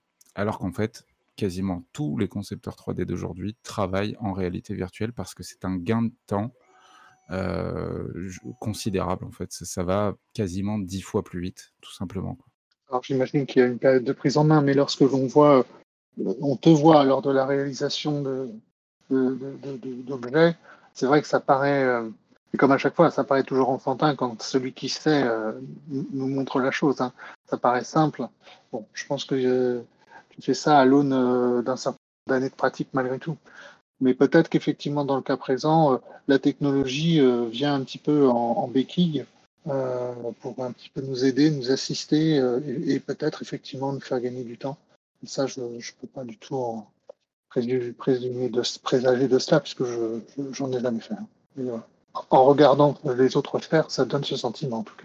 Oui, absolument. Et, et oui, c'est une prise en main, mais c'est dans le cas de la conception 3D en réalité virtuelle, je vais être honnête, hein, la prise en main est, bah, exactement comme la sculpture, quasiment 10 fois plus rapide que, de en fait, ce sera 10 fois plus rapide de maîtriser un logiciel comme Medium ou comme Gravity Sketch, qui sont des logiciels de conception 3D en réalité virtuelle. Ce sera 10 fois plus rapide de maîtriser ces logiciels-là que de maîtriser ZBrush. Et dans le cas d'un projet euh, d'investissement sur euh, ce type de, pratique, il nous faut euh, envisager, nous engager dans, une, dans, un investissement qui s'élève à vers combien à peu près alors dans le cas de la réalité virtuelle, si vous, vous, voulez vous lancer, c'est au moins, si vous n'avez pas d'ordinateur, que vous partez vraiment de zéro pour faire de la réalité virtuelle, comptez au moins 2500 euros. Voilà, c'est un bon PC et un bon casque. C'est à peu près entre 2000 et 3000 euros. Peut-être une idée à, aller à l'autre thème qui est éventuellement euh, lorsque je, ne suis pas euh, de celles ou de ceux qui ont envie de concevoir euh, moi-même les modèles ou parce qu'il me faut une période d'adaptation et, et, que ce que je réalise aujourd'hui euh, je ne produis pas assez ou pas de la qualité qui me satisfasse. Euh, à l'extérieur, on l'a évoqué déjà, mais euh, il y a effectivement un certain nombre de, sites sur lesquels je peux aller et qui me permettent d'accéder à des réalisations faites par autrui. Est-ce que tu peux nous en parler? Ouais, bien sûr. Alors, il faut savoir que un plan 3D qui est réalisé par quelqu'un reste sa propriété quoi qu'il arrive. Que même s'il le diffuse de manière totalement gratuite, il en reste le propriétaire. Il y a des sites internet que je vous conseille vivement d'ailleurs, donc ce serait Thingiverse. Thingiverse, c'est le mastodonte des fichiers 3D gratuits prévu pour l'impression 3D où vous pourrez trouver des tas de figurines, des tas de décors, vraiment plein plein de choses. Des choses très belles, des choses beaucoup moins, mais dans l'ensemble, il y a quand même beaucoup de très bonnes choses et surtout, c'est gratuit. Euh, ensuite, pour les créateurs qui souhaitent euh, bah, avoir un retour financier et vendre leur plan 3D, il y a plein de choses différentes. sachant que je vais prendre par exemple le cas de. Je crois que vous suivez pas mal les Kickstarter ici, qu'il y a des pledgers fous parmi vous. Oui. des grands malades. C'est ça, c'est ça. Donc, il y a effectivement sur Kickstarter, il y a de plus en plus, et c'est même affolant de voir la quantité de, projets 3D qui se montent. Donc, le principe, bah, vous le connaissez, c'est qu'en fait, vous allez contribuer à hauteur d'un certain montant pour acheter des fichiers 3D que vous ne recevrez que de, de manière digitale déjà. Donc, ce sera juste un fichier que vous recevrez ou l'accès à un serveur privé pour télécharger des fichiers STL. Et, puis sinon, ensuite, donc ça, c'est les Kickstarter. Sinon, ensuite, il y a deux grosses écoles pour les concepteurs 3D, en tout cas de figurines. Hein. Je parle bien de, figurines destinées au jeu ou à la déco à la limite. Ce serait d'un côté Patreon. Donc Patreon, le principe est simple, c'est qu'en fait, vous allez participer de manière mensuelle à hauteur de 5, 10, 20 dollars et tous les mois, vous allez avoir accès à un certain nombre de fichiers 3D.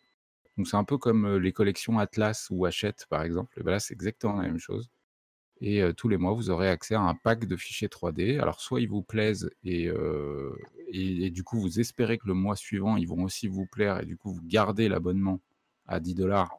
et puis banque de peau cette fois, ce sera pas les bons mais souvent le le souvent le concepteur est malin et fait en sorte que tous les mois, il y ait au moins une ou deux figurines qui plaisent pour qu'il garde ses, euh, contributeurs. Et alors là, on a tous les chiffres, parce qu'il y, en a des tout petits qui génèrent très peu de revenus, et, euh, il y a des mastodontes qui génèrent euh, des, centaines de milliers de dollars par mois, juste, juste grâce à des abonnements à 5 dollars. Parce qu'ils ont 6 7 000 personnes qui les suivent. et et, du coup, c'est extrêmement rentable. Après, il faut savoir que la plupart qui génèrent beaucoup de revenus comme ça sont en fait un collectif de créateurs, très souvent. C'est rarement une personne seule. Et puis enfin, il y a les boutiques en ligne. Donc euh, moi, je vais prendre l'exemple de My Mini Factory, puisque c'est avec eux que je, travaille. Mais il y en existe d'autres. Hein. Il y a Cult 3D, par exemple. Il y a PinShape. Enfin, il y en a plein d'autres. Donc ça, c'est des, boutiques en ligne où vous allez voir des photos, euh, exactement comme un site euh, de shopping, en fait. Vous allez voir une photo de figurine, elle vous plaît, et puis vous achetez le plan 3D. Donc là, ça va, ça va tous les prix, hein, mais en règle générale, à 5 dollars, vous pouvez trouver une figurine. Vous, vous, allez payer vos 5 dollars, vous allez recevoir par mail, ou pouvoir même le télécharger directement, le fichier 3D, et, euh, et vous pouvez l'imprimer à titre personnel. Après, il faudrait rentrer dans l'histoire de la propriété intellectuelle, mais c'est un autre sujet. Bah, justement, en fait, lors de la préparation de, cet entretien, il, ne nous a pas échappé que tu avais abordé ces questions ces derniers temps sur ta thème, la question des droits d'auteur. effectivement, bon, on arrive dans un domaine qui est un petit peu mouvant, parce qu'effectivement, d'un côté, on a une conception qui se fait par, par quelqu'un dont parfois c'est l'activité principale et, pour, pour qui, euh, elle, il doit en attendre un revenu.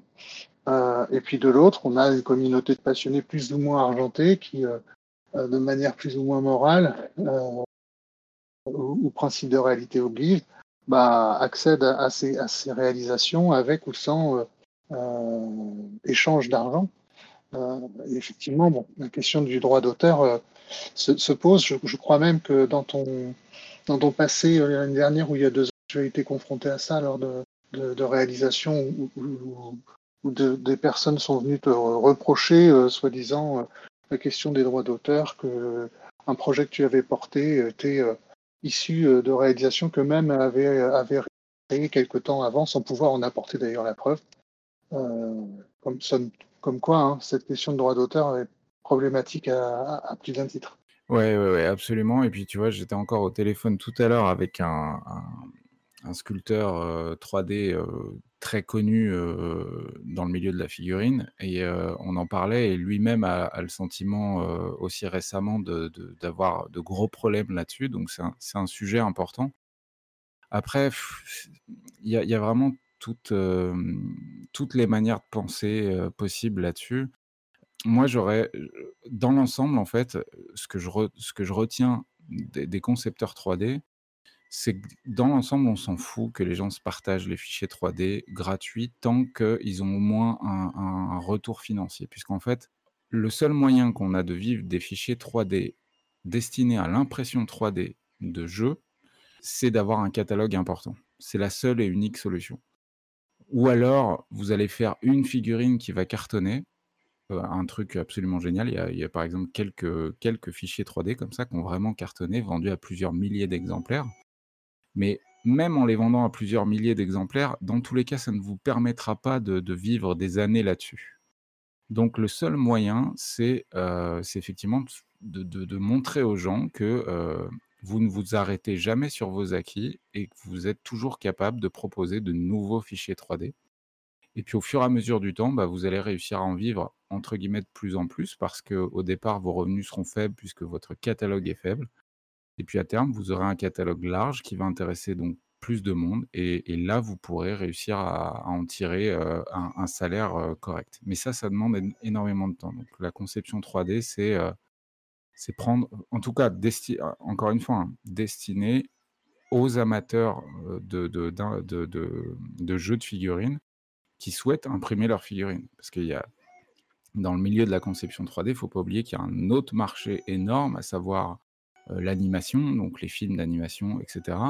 Le cinéma encore aujourd'hui. Donc voilà, mais tout ça, c'est un autre métier. Enfin, on peut, on peut essayer de piocher à droite à gauche, mais c'est vraiment un autre métier. Là, je parle vraiment que des, jeux de figurines. Donc c'est vrai que les, les droits d'auteur, moi personnellement, ça me dérange pas du tout. Euh, j'ai souvent le cas, et puis même je le dis, hein, quand il y a des gens qui m'achètent, euh, là j'ai une association qui, m'a acheté un pack de fichiers 3D futuriste pour se réaliser une table de jeu de Necromunda.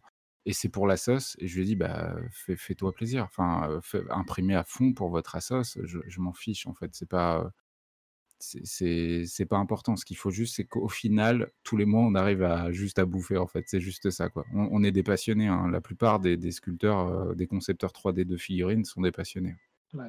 Ça s'entend.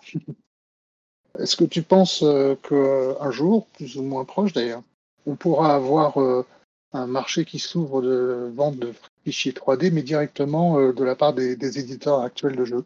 Oui, oui, oui, RE, oui, sans aucun doute, puisqu'ils travaillent déjà sur le sujet. Hein. Ils travaillent déjà sur le sujet. Le seul truc, c'est que les plus gros du milieu travaillent sur un projet de, vente de fichiers 3D, mais qui seront beaucoup plus verrouillés qu'aujourd'hui puisque c'est exactement pour ça hein, que des mastodontes comme Games Workshop, comme Mantic Games, comme voilà, qui, des, gros vendeurs de figurines, c'est exactement pour ça qu'ils ne sont pas encore sur le marché. C'est parce qu'ils attendent un moyen certain de pouvoir verrouiller les fichiers pour être sûr que, euh, ça se balade pas et qu'il n'y ait pas une personne en France qui achète le plan 3D de machin custodes, je sais pas quoi, pour le donner à tous ses potes et qu'ensuite il y ait des fichiers de torrent, vous savez, comme à l'époque, et que et qu'on puisse tout soit facilement trouvable sur Internet.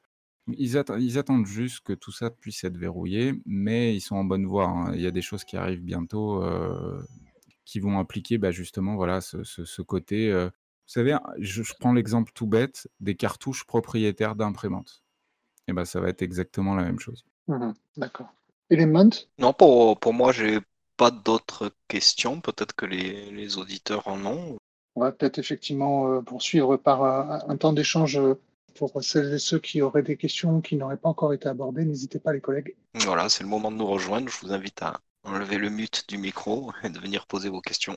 Bah, je, profite juste de ce petit euh, moment pour euh, où les gens doivent peut-être réfléchir à, des questions. Euh, juste pour revenir sur quelque chose qui n'a rien à voir avec l'impression 3D, mais euh, concernant Imbre, Imbre qui, qui a récemment, donc tu en as parlé au, tout début de cet entretien, de la petite Amy.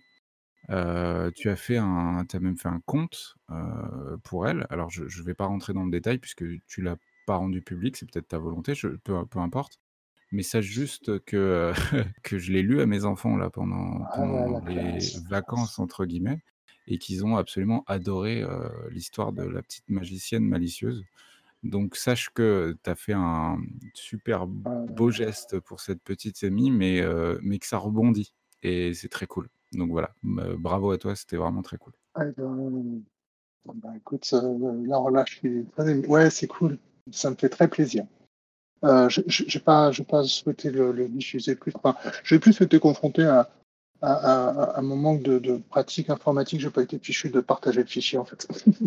Mais heu, oui, je j'ai une petite fille qui a 10 ans et effectivement, ça m'avait tout pris cette histoire donc heu, comme, bon, j'avais du temps et que j'aime bien écrire, voilà, c'était une façon de faire et donc ce qui me fait m'émeut le plus, c'est que c'est plus pour que ça vive, dans du partage dans la dans les familles, donc ça me fait bien plaisir. Merci beaucoup. Nickel. Alors les collègues, on aurait des questions?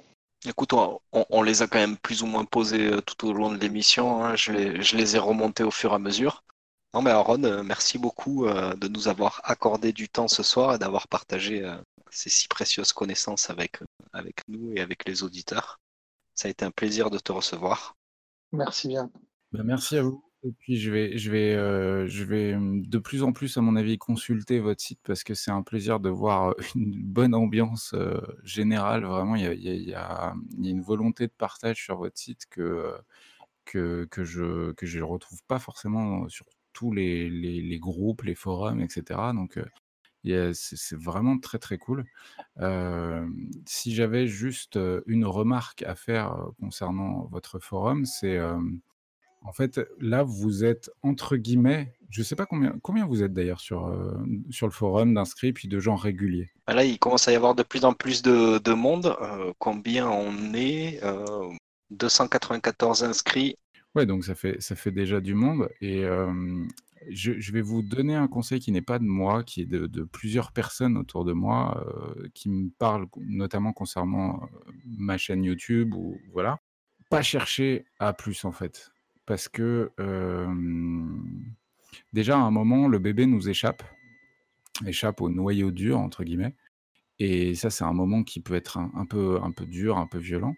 Et puis surtout, c'est important que, bah, voilà, que ce noyau dur qui continue de de d'exister, quasiment en pas pas en cocon fermé puisque c'est pas le but, mais en tout cas le préserver un petit peu avant de chercher à trop, trop grossir et encore une fois, c'est pas un conseil que je vous donne de manière paternaliste, mais c'est vraiment un conseil qu'on m'a donné et que j'ai tendance à retransmettre aussi aux différents groupes, autour de moi parce que, voilà, il faut juste prendre, prendre son temps et je vois que c'est ce que vous faites et c'est très cool, mais je voulais juste, vous partager ce ce petit truc. Bien sûr, tu fais bien, on est preneur de tout conseil.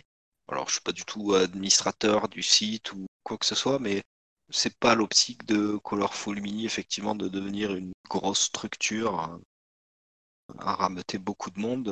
La plupart des gens euh, qui viennent euh, s'inscrire sur le forum euh, ces depuis, plusieurs mois, hein, c'est beaucoup par deux biais différents. C'est soit les défis de peinture euh, qui sont lancés ben, mensuellement sur PenQuest.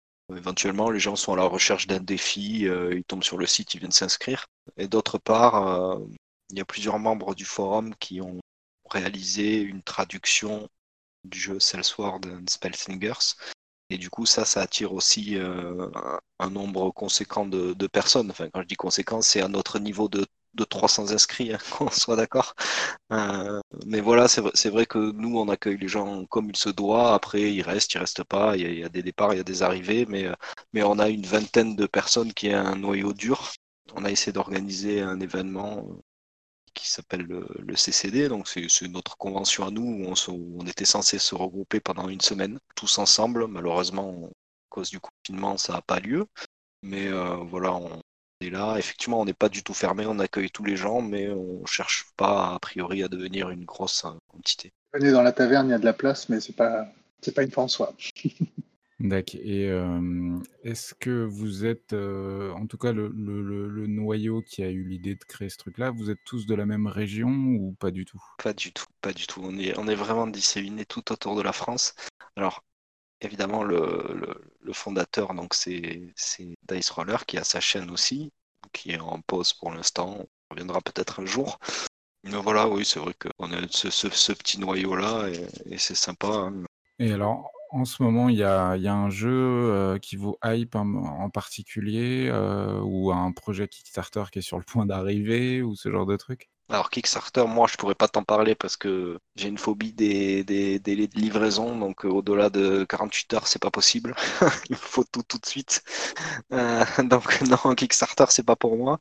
Euh, oui, il y a, plusieurs, voilà, il y a plusieurs grosses communautés. Vas-y, Ombre, je te laisse présenter tes projets. Là, dernièrement, dans, nos différents postes, on a une question qui, traverse la communauté. C'est notre activité est-elle impactée par le Covid et est-ce que ça vous ramène aujourd'hui dans le hobby? Et Là, j'ai regardé un petit peu euh, dans les différentes euh, expressions des uns et des autres. Euh, on a des gens qui reviennent sur Pandemic, sur Deus, sur Dungeon Saga, Space Hulk, Claustrophobia.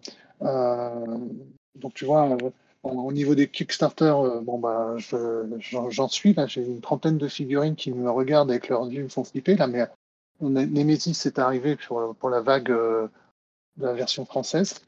Euh, effectivement, tu l'as noté, euh, on a quelques collègues euh, dont je peux faire partie qui, qui sommes souvent à l'affût des différentes offres. donc, la communauté est, traversée par différentes vagues.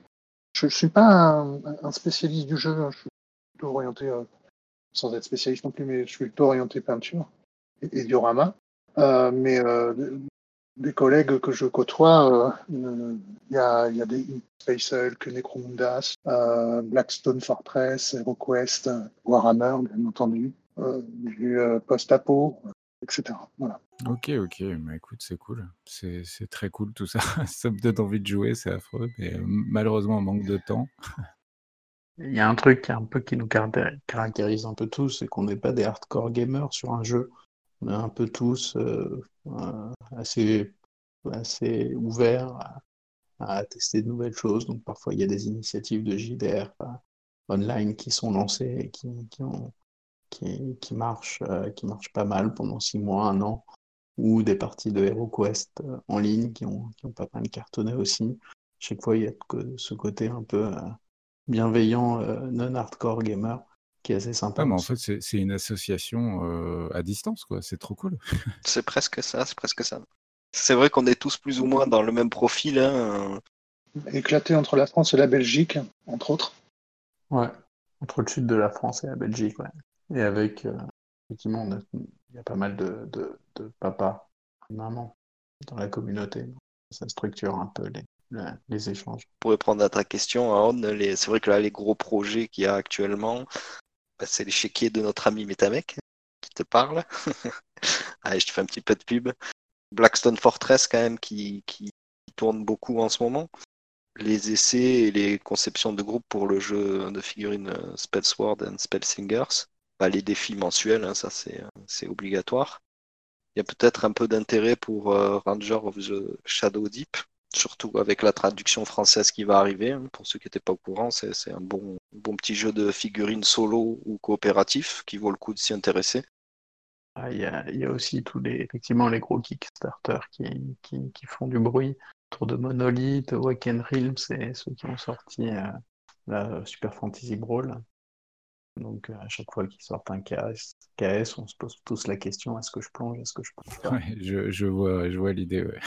Et toi, est-ce que tu fais un peu de, de KS ou pas du tout? C'est pas ta philosophie? Si, si, si, clairement ça me ça m'arrive. je trouve que j'ai si, si, j'ai déjà dû, prendre plusieurs trucs, mais très souvent c'est pas alors soit c'est ça a rien à voir avec la figurine, ça peut être, des jeux de tarot par exemple, parce que ma chérie adore les jeux de tarot. Des livres de jeux de rôle aussi, même en VO. Et puis, bah, il y a quelques années, des fichiers 3D aussi. Des fichiers 3D parce qu'il y a des, mmh, grosses marques de vendeurs de fichiers 3D qui se sont mis à faire des des Kickstarter. Là, je pense à une marque connue qui s'appelle My Scenery, My Printable Scenery, qui font des superbes décors médiévaux fantastiques, et surtout ils ont une gamme, un catalogue de dingue. Et ils ont sorti des KS et c'est vrai que pour le coup, là, à chaque fois, je les ai pris. D'ailleurs, j'en ai imprimé pas mal, mais vraiment juste pour le kiff de pas avoir à me prendre la tête à faire un décor 3D Et, et à l'imprimer, là, j'ai juste eu à mettre ma carte SD dans mon imprimante et, j'ai un super truc qui sort. Voilà, c'est aussi un moyen de d'augmenter ma, ma collection de, de décors. Quoi. Moi, je vais, je vais pas tarder à vous laisser parce que demain, mes enfants seront au taquet à 7 heures comme tous les matins avec les coques à côté. Euh, mais juste un dernier petit truc, euh, même si pour le moment c'est euh, un peu vendre la peau de l'ours avant d'eux. euh, donc j'ai monté une petite association avec ma compagne dans ma région qui s'appelle l'association du bois rouge. On, on ne cherche pas à, à être connu euh, ou autre, mais on en parle à des vrais passionnés, puis des gens sympas surtout. C'est surtout ça la, démarche. Euh, parce que donc on a une, ferme et euh, on a commencé, bah là avec le conf- confinement, on a pu bien avancer, les travaux dans une, dans une grande grange qu'on va transformer en taverne, taverne typée un peu médiévale pirate.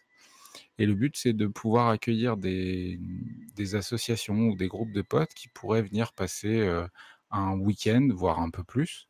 Alors, ce serait en tente dans, dans un des champs ou dans la forêt qui est à côté, mais surtout qu'on aurait accès à une taverne en dur avec les tireuses à bière, avec la bouffe, avec tout ce qui va bien.